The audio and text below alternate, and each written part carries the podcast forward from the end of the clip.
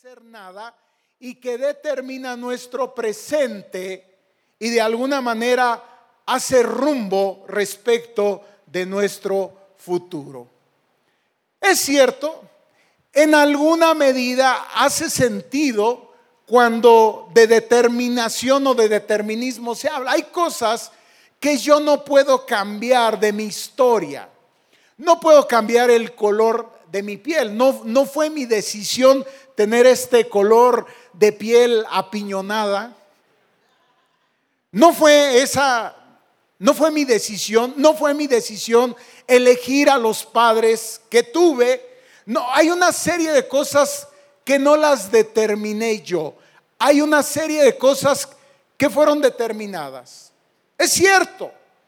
Pero eso no significa que por ello entonces todo lo demás quede determinado o establecido. Bien, ¿qué hacemos con el pasado? Mire, hay dos formas de vivir atados al pasado, a mí me parece. ¿sí? Hay dos formas de vivir atados al pasado y una de ellas es añorando lo que fue. Pregúntenselo al pueblo de Israel en el desierto. Usted recuerda cuando son sacados de Egipto y son llevados a través del desierto a la tierra de la promesa, por ahí en algún momento ellos se ponen a considerar y a remembrar su estancia en Egipto y recuerdan aquellas ollas, aquellos caldos, aquellas sopas de ajo y de cebolla. Hay mucha gente que vive finalmente así recordando a lo mejor buenas épocas, pero que en este presente a lo mejor ya no están. Y es una manera de quedar atado, porque uno no puede avanzar. Hay otra manera de quedar atado al pasado, y esto es sufriendo por lo que nos causó dolor. Y así, sea añorando o sufriendo el pasado, se nos pasa la vida en el presente cómo se nos va el agua cuando tratamos de detenerla en nuestras manos y vemos cómo fluye a través de nuestros dedos, de las hendiduras de nuestros dedos, porque no hay manera de cómo podamos asir el agua. Igual la vida se nos va pasando si nosotros nos mantenemos atados al pasado, impidiéndonos la posibilidad o quitándonos la posibilidad de vivir y disfrutar el presente, lo que Dios nos ha dado. Quiero entonces hablarles de cuatro cosas de qué es lo que podemos hacer con el pasado. ¿Qué podemos hacer con el pasado? Primero decirles que lo principal quizás que debemos entender es que nuestro pasado no necesariamente determina nuestro futuro. Mi pasado no determina mi futuro.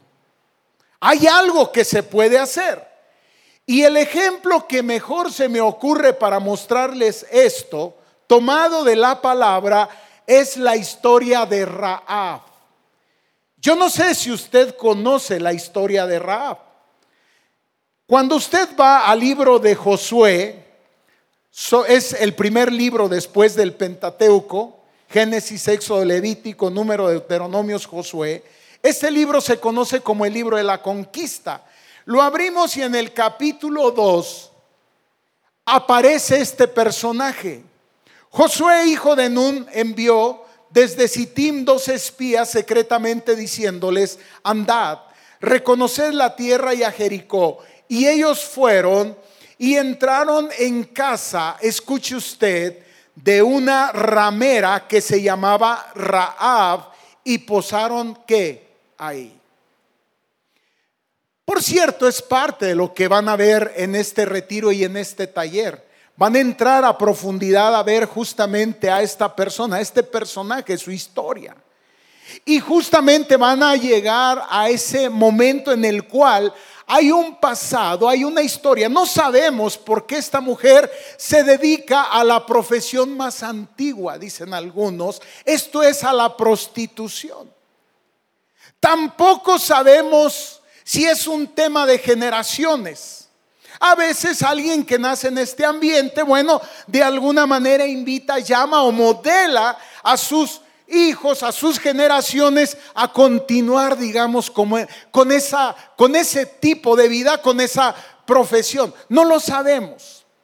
Pero lo que sí sabemos es que hay un momento en la historia en donde su pasado no va a definir su futuro. No lo va a determinar. Y ese momento llega justo cuando los espías llegan a este lugar y ella les da acogida, los recibe, los esconde, los protege, los resguarda para que no sean lastimados, para que no sean eh, eh, muertos.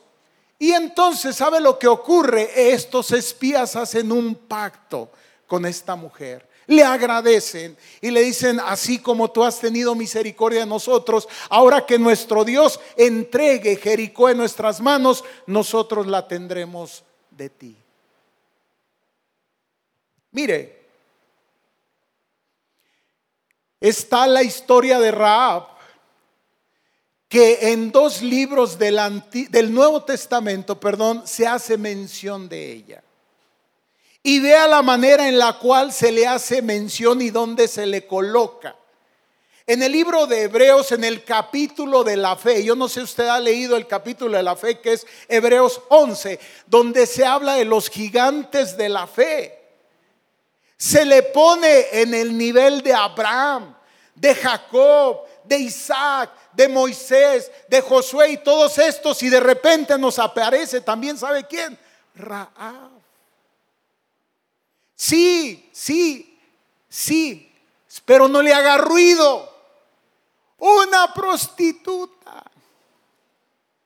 que su historia no la, no la determina. Hay un cambio, hay una nueva oportunidad.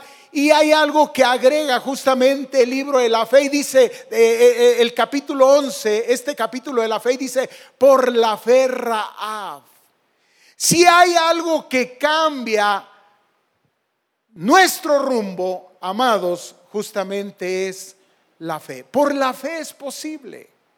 Dice la Biblia que la fe es certeza de lo que se espera, convicción de lo que no se ve. ¿Qué vio Raab? Que la hizo cambiar, que la hizo ir en otra dirección. Tremendo. Tu pasado no te determina. No dejes que tu pasado te determine. Todos tenemos un pasado. Todos tenemos una historia y muchas veces esa historia no la quisiéramos contar. Yo no quisiera escuchar a los hijos de Raab o a las hijas de Raab hablando de la historia de su madre pero qué tremendo que la historia está escrita y está exhibida, porque no es el pasado lo que Dios quiere exhibir. En el pasado no hay grandeza, es en la fe, en lo que hay grandeza, y eso es lo que se exhibe. Ese era Raab. Y a lo mejor diciendo los hijos de Raab, sí, vengo de una madre prostituta. Pero ¿qué creen ustedes? Si ustedes ven y siguen la línea de Raab, van a descubrir algo tremendo. Tremendo que nos puede escandalizar. Cuando se revisa la genealogía de Jesús, ¿quién crees que aparece ahí? Raab. Entonces yo te pregunto, ¿tu pasado te determina? No. Tu pasado no determina tu futuro. Número dos, ¿qué hacemos con el pasado? Reasignar o resignificar el pasado. Y el ejemplo por excelencia es José. Es decir, hay muchas cosas en el pasado que no quisiéramos contar, lo acabamos de hablar. Digo, ¿quién se siente orgulloso de que el Señor por revelación inspire a este hombre a escribir y por qué no omite? ¿Por qué no omite el ponerle y antes que su nombre la ramera? ¿Por qué? Porque ahí es donde la gracia se magnifica. Ahí es donde la misericordia se muestra. Cada uno de nosotros tenemos una historia, tenemos un pasado, del cual a lo mejor nos avergonzamos, el que no queremos contar, el que pretendemos negar o ignorar, no queremos hablar de él, no queremos decir que en la familia hubo alguien que asesinó, no queremos decir que en la familia hubo adulterio, no queremos decir que en la familia hubo homicidio, suicidio, incesto, aborto, no queremos hablar de eso. Quisiéramos olvidar eso. O aún nosotros mismos no queremos hablar de nuestra historia. Debemos entender algo. Y lo veremos para el final.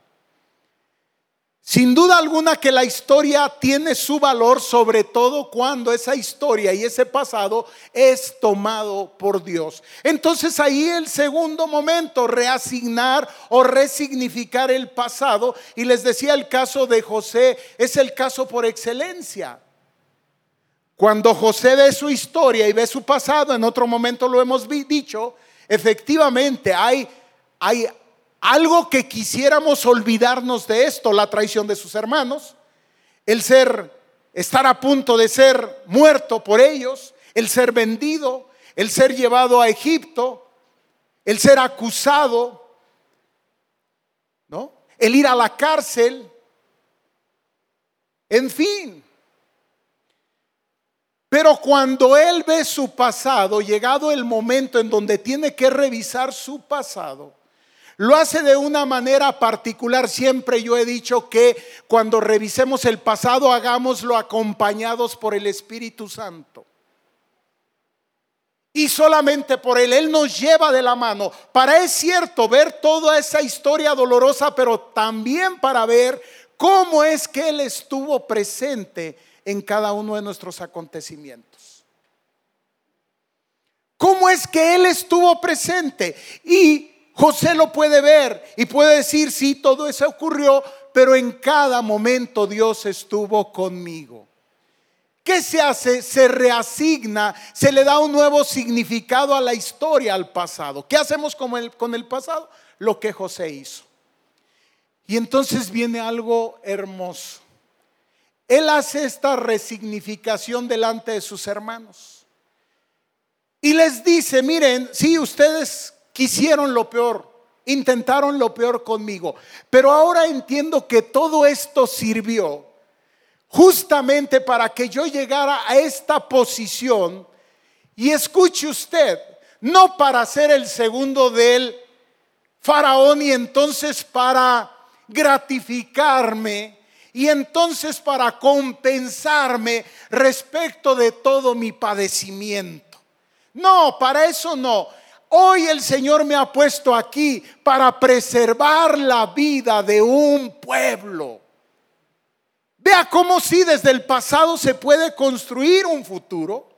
Y él lo entiende perfectamente bien. En la soberanía de Dios dice, Dios todo el tiempo ha tenido el control de mi vida, no ustedes.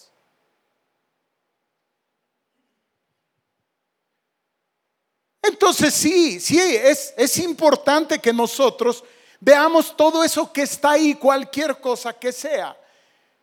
Pero ahora venidos a Cristo le demos un nuevo valor.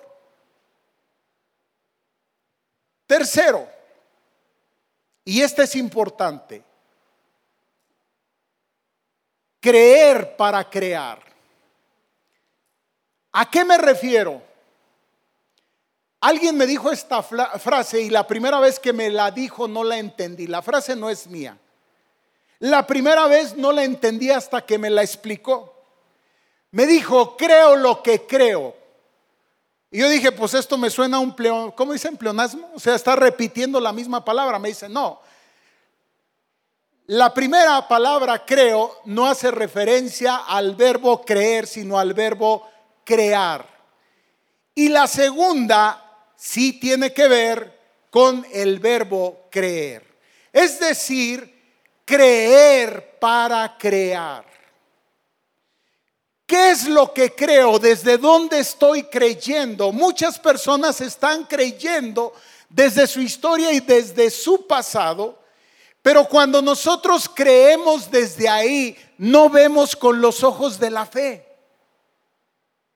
Vemos desde nuestra historia y como les decía, muchas veces nuestra historia parece que en ella no hay nada bueno. En Marcos capítulo 9, versículo 23, Jesús le dijo a un hombre que le pedía que hiciera un milagro para su hijo. Jesús le dijo, si puedes creer, al que cree, todo le es posible. Si puedes creer, al que cree, todo le es posible. Mira, yo les decía en las otras dos reuniones que cuidado con la idea de creer Cuidado con la idea solamente de pensar, que creer tiene que ver con el pensamiento, con una idea muchas veces abstracta que inclusive no la alcanzamos a entender. No, hay mucha gente que cree, pero que no se mueve en la dirección que se tiene que mover. No se mueve en la dirección que se tiene que mover.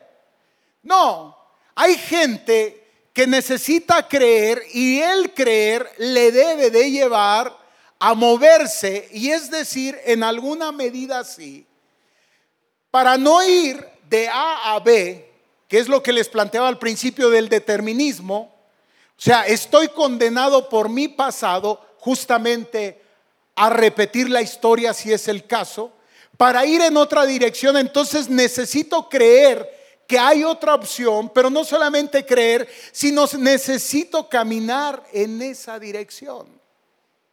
Hay gente que cree, pero no hace nada. Hay gente que cree, pero no se mueve en la dirección que se tiene que mover. Cuidado con esto. Entonces necesitamos creer para crear. ¿Y qué es lo que vamos a creer? Ya lo dijimos.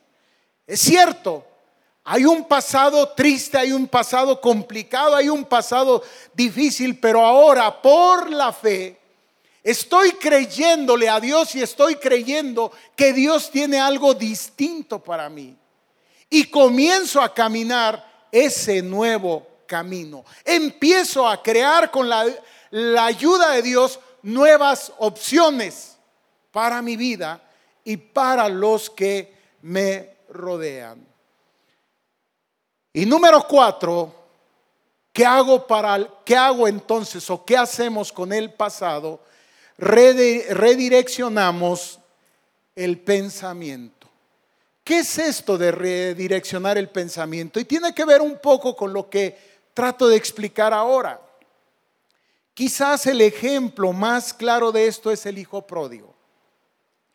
Hoy día se discute qué nos lleva a la acción el pensamiento o la emoción, ¿qué nos lleva a actuar en una u otra dirección? Pensamiento o emoción.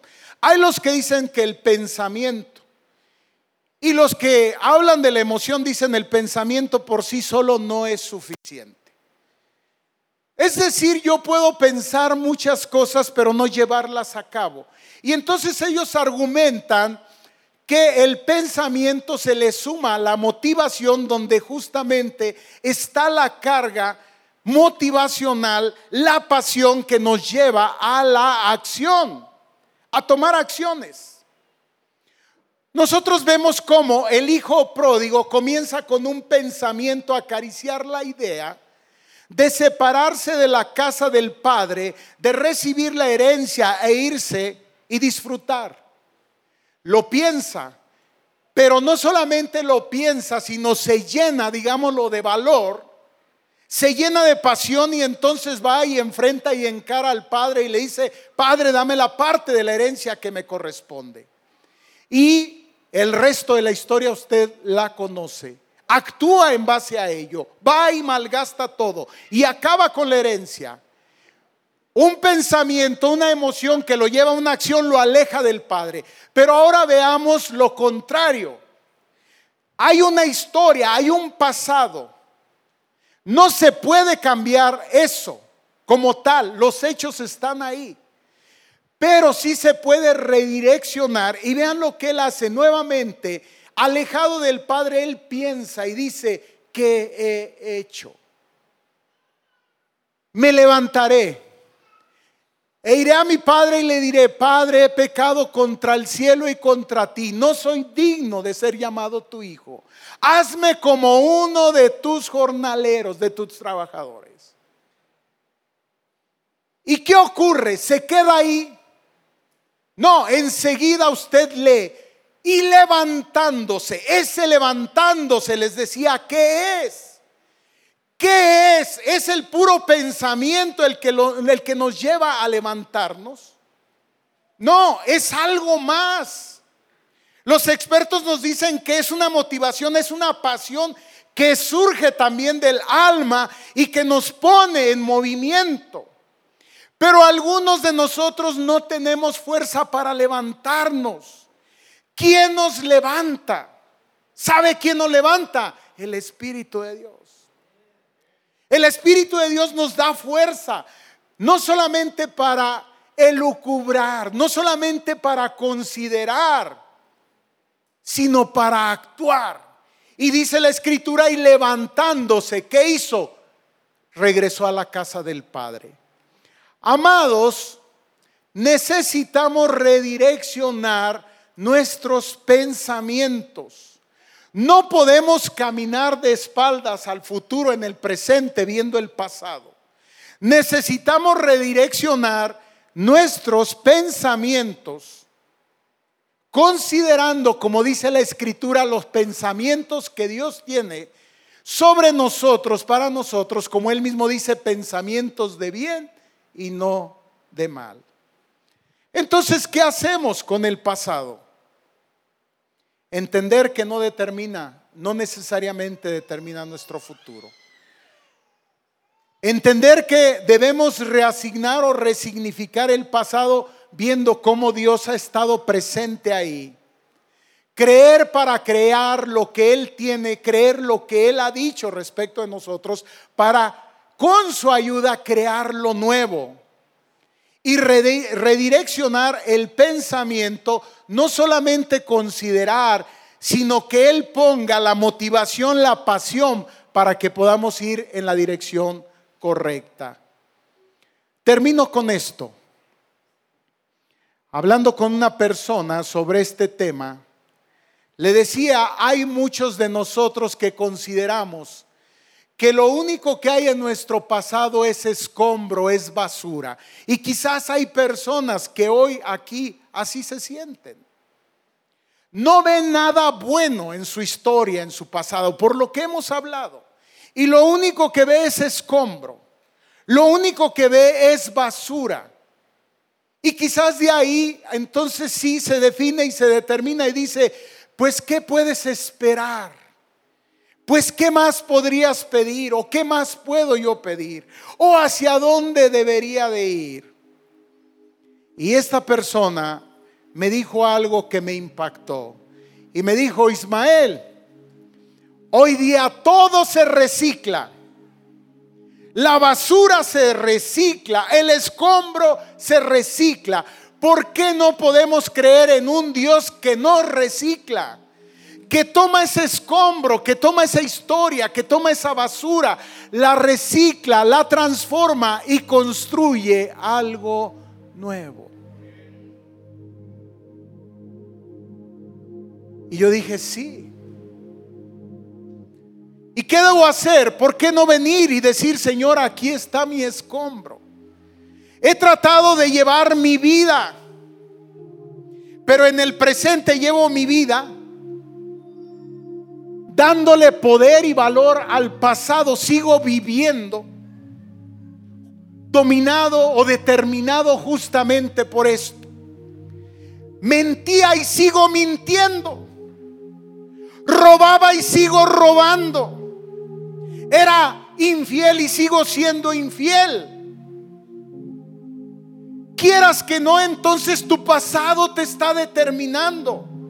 Cuando lo que hemos hablado es que en Cristo, y lo cantábamos, somos libres. Tenemos nuevas posibilidades, pero tendremos que traer nuestro escombro delante de Jesús y decir, Señor, aquí está mi vida. Dirígela tú, condúcela, ayúdame. Y esto solamente es posible en Cristo.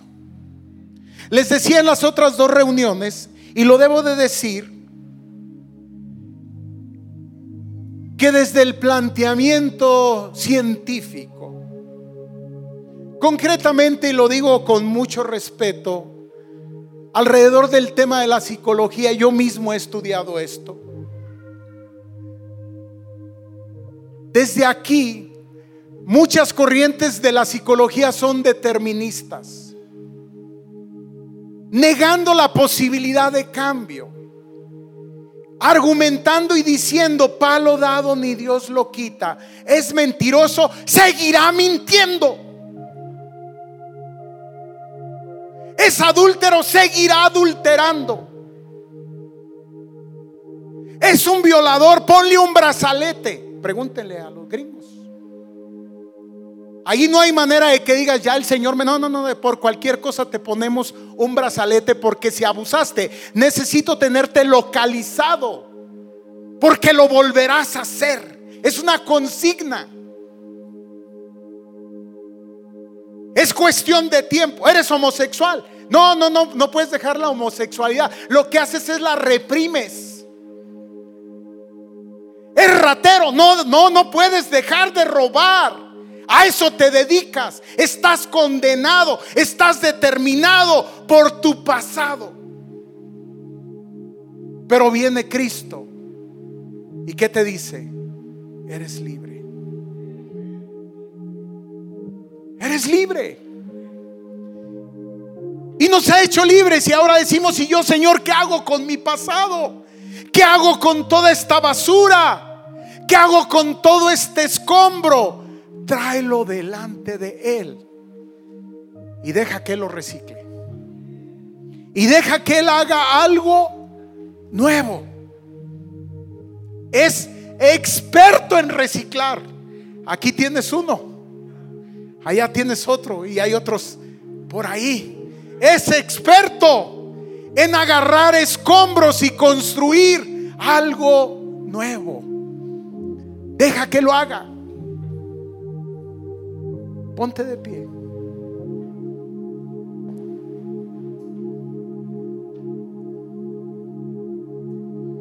¿Cuál es tu historia? No me la cuentes, el Señor la conoce. ¿Cuál es tu pasado? No hables de él. No sabría yo qué hacer. Me pongo a llorar contigo. Y yo te cuento el mío y te pones a llorar conmigo. ¿De qué quieres que te hable? ¿Del abuso sexual? Te puedo hablar de eso. ¿De qué quieres que hable? ¿Del abandono? ¿Te puedo hablar de eso? ¿De qué quieres que hable? ¿De la mentira? ¿Te puedo hablar de eso? ¿Del robo? ¿Te puedo hablar de eso? ¿De qué quieres que te hable? Pero no estamos aquí para eso. El Señor tiene un profundo respeto por tu historia.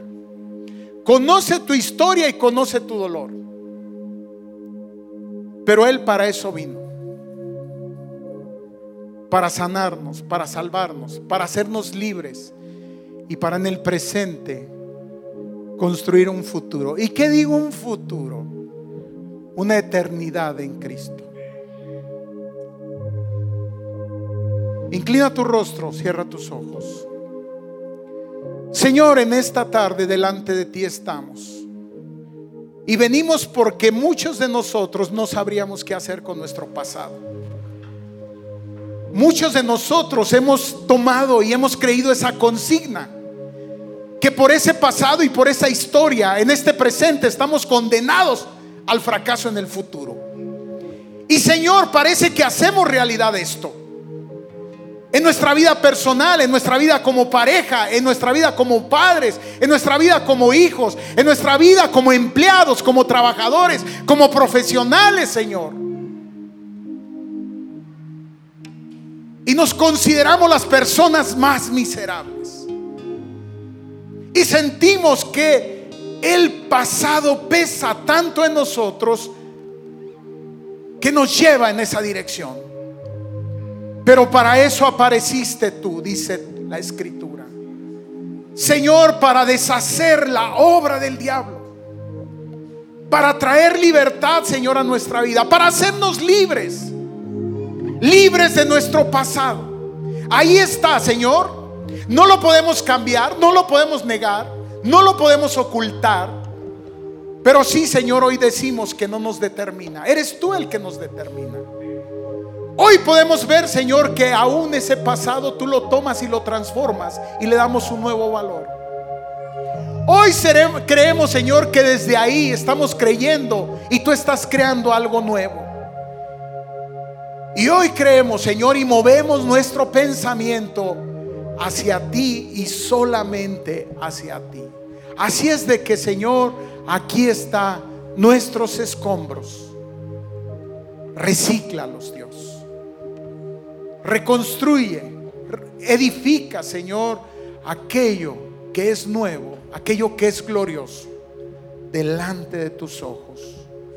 Te alabamos, te bendecimos, te adoramos, Señor, en el nombre de Jesús. Amén y amén cantamos y estamos despedidos.